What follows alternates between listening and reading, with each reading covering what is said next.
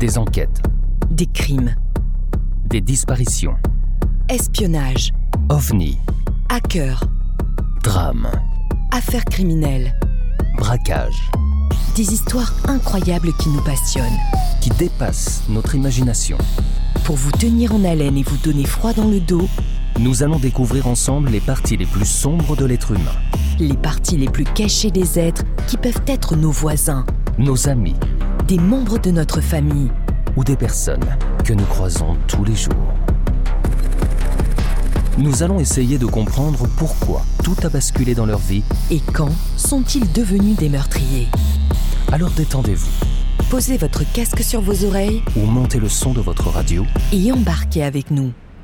Entrons dans la noirceur des âmes en perdition, avec Sombre histoire. les histoires sombres.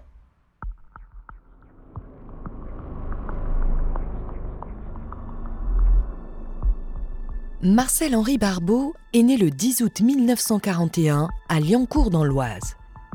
Il est le fils aîné d'un conducteur de locomotive à vapeur et d'une mère travaillant dans le textile. Il quitte l'école très jeune après avoir raté son certificat d'études primaires. À 14 ans, il est engagé dans les ateliers mécaniques des établissements rivières de Créteil en tant que chauffeur de rivets. À sa majorité, le 13 décembre 1960, il s'engage dans l'armée et il est mobilisé durant la guerre d'Algérie en tant que brancardier. À son retour, il retourne à l'usine et occupe un emploi d'ouvrier spécialisé à Saint-Gobain, où il fait les 3-8.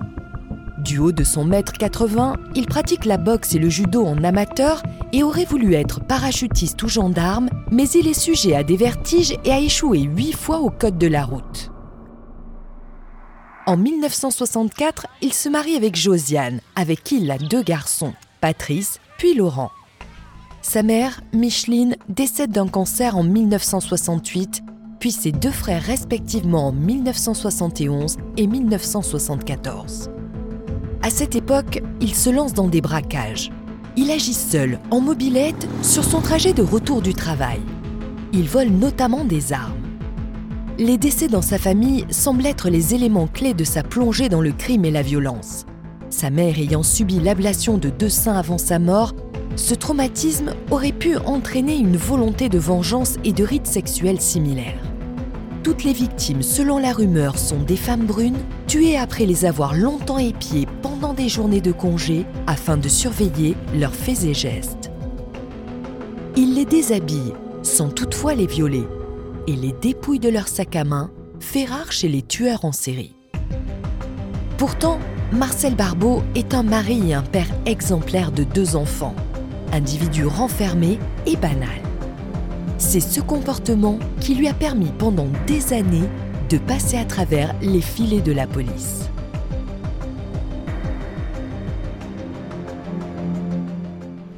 Le 10 janvier 1969 à Nogent-sur-Oise, Marcel Barbeau tire six coups de carabine sur Françoise Lecron, l'épouse d'un de ses collègues.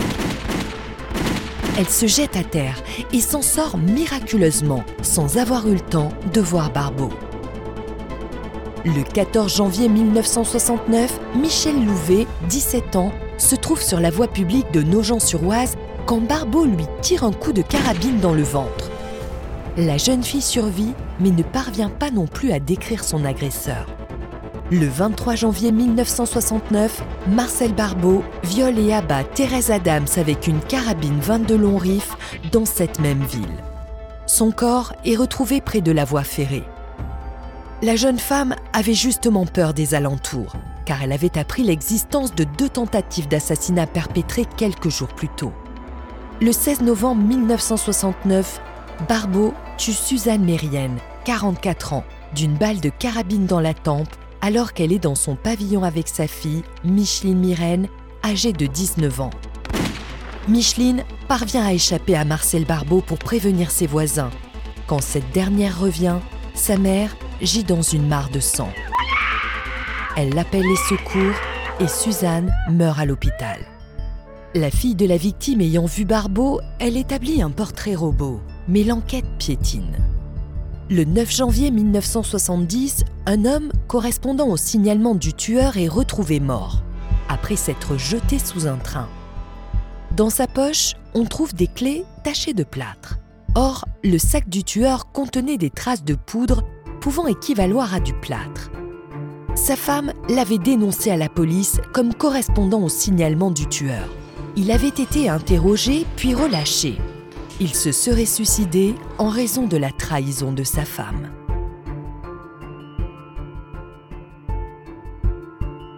Après ces deux meurtres et ces deux tentatives, Marcel Barbeau ne fait plus parler de lui pendant plus de trois ans. Il est désormais surnommé le tueur de l'ombre pour ses crimes survenant pendant la nuit. De plus, pour la police et les habitants de Nogent-sur-Oise, le tueur de l'ombre est le suicidé du train de la ville. Mais l'hypothèse tourne court quand Barbeau récidive trois ans plus tard.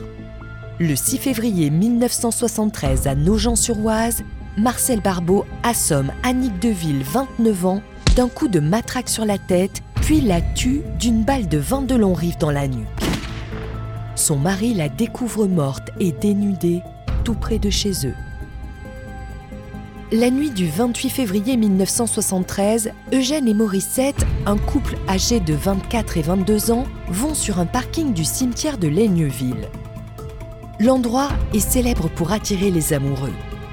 Mais Barbeau arrive sur les lieux et tue le couple par arme à feu.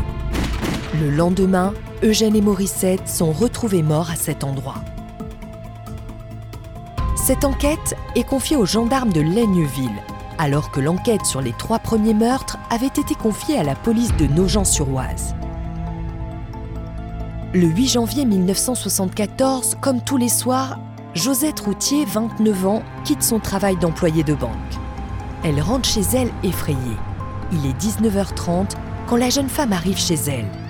Marcel Barbeau la surprend et l'abat de deux balles de 22 longs riffs. Madame Routier était propriétaire de son logement, situé au rez-de-chaussée depuis peu. Madeleine Kiel, une voisine de Josette, a entendu un tir amorti. Le bruit de carreaux cassés qu'elle a entendu vers 16 heures était celui de Barbeau. Ce n'est que le 11 janvier 1974 que le crime est découvert par une voisine qui promène son chien, Madeleine Kiel. Elle a justement les clés de Josette Routier et décide de ne pas entrer par la fenêtre mais d'attendre son mari pour entrer par la porte. Arrivé dans l'appartement, il trouve le corps sans vie de Josette Routier, abattu de six balles, et son sac à main a disparu. En partant, Barbeau a laissé des traces de bottines taille 42. Mais les enquêteurs sont toujours dans l'impasse.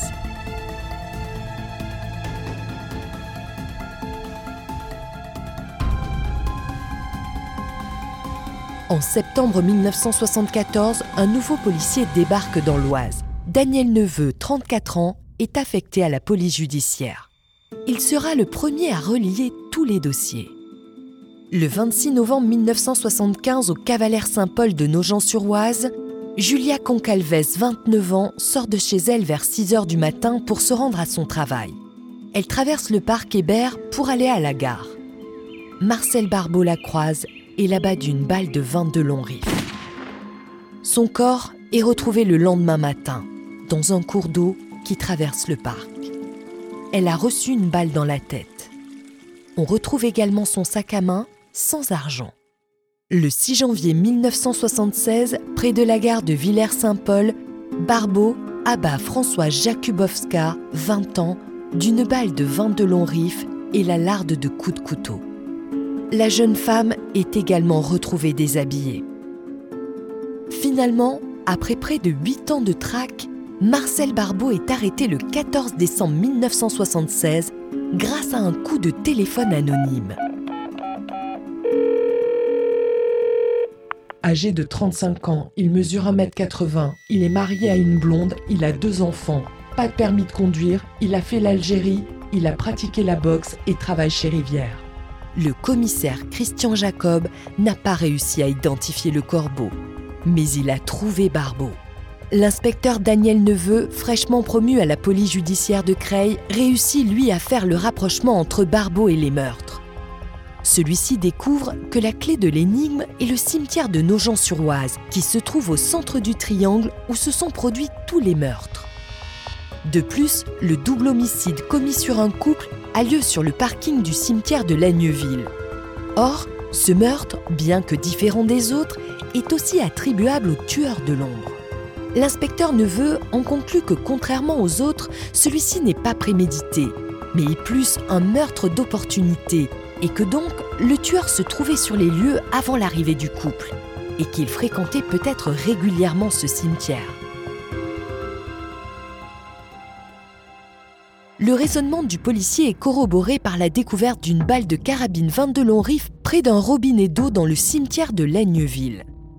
Ce robinet est situé derrière l'église, difficile à trouver et dont seuls les habitués connaissent l'existence. Le policier décide donc de recouper les noms des lettres de dénonciation et les patronymes gravés sur les tombes du cimetière. La liste obtenue des 30 noms permet de remonter une nouvelle fois jusqu'à Barbeau. Sa mère, qu'il adorait, est morte d'un cancer du sein. Elle décède dans les bras de Marcel après une longue agonie et est enterrée dans le cimetière de Nogent depuis 1968. Neveu interroge un à un les 30 suspects.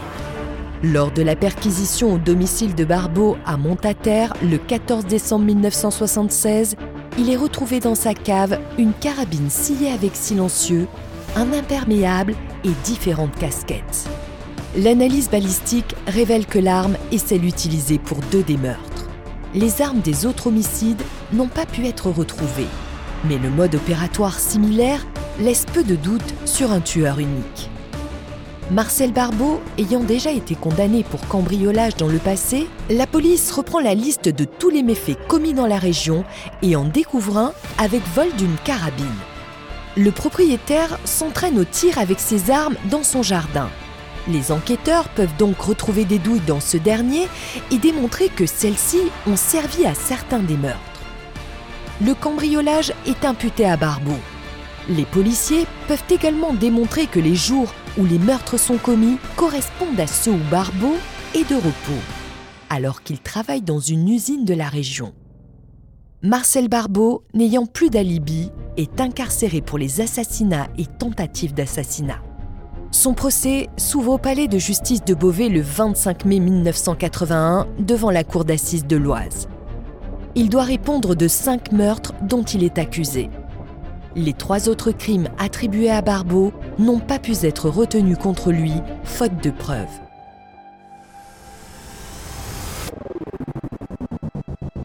Il nie toujours être le tueur de l'ombre malgré de lourds éléments à charge et il reste très froid pendant la durée de son procès. L'avocat général requiert la peine de mort même si celle-ci a peu de chances d'être appliquée puisque François Mitterrand vient d'être élu président de la République et a annoncé son abolition prochaine.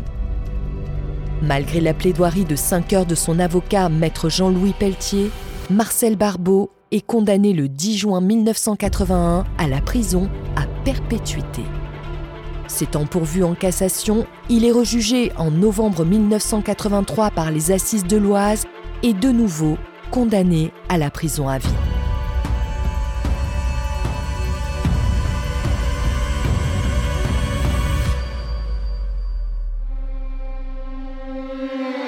Si tu as aimé, n'hésite pas à liker Et partager Retrouve-nous tous les jeudis à 17h pour une nouvelle histoire encore plus sombre. sur les histoires sombres. Pour ne rien manquer, Abonne-toi sur notre page Facebook Twitter, Instagram, ou sur notre site internet.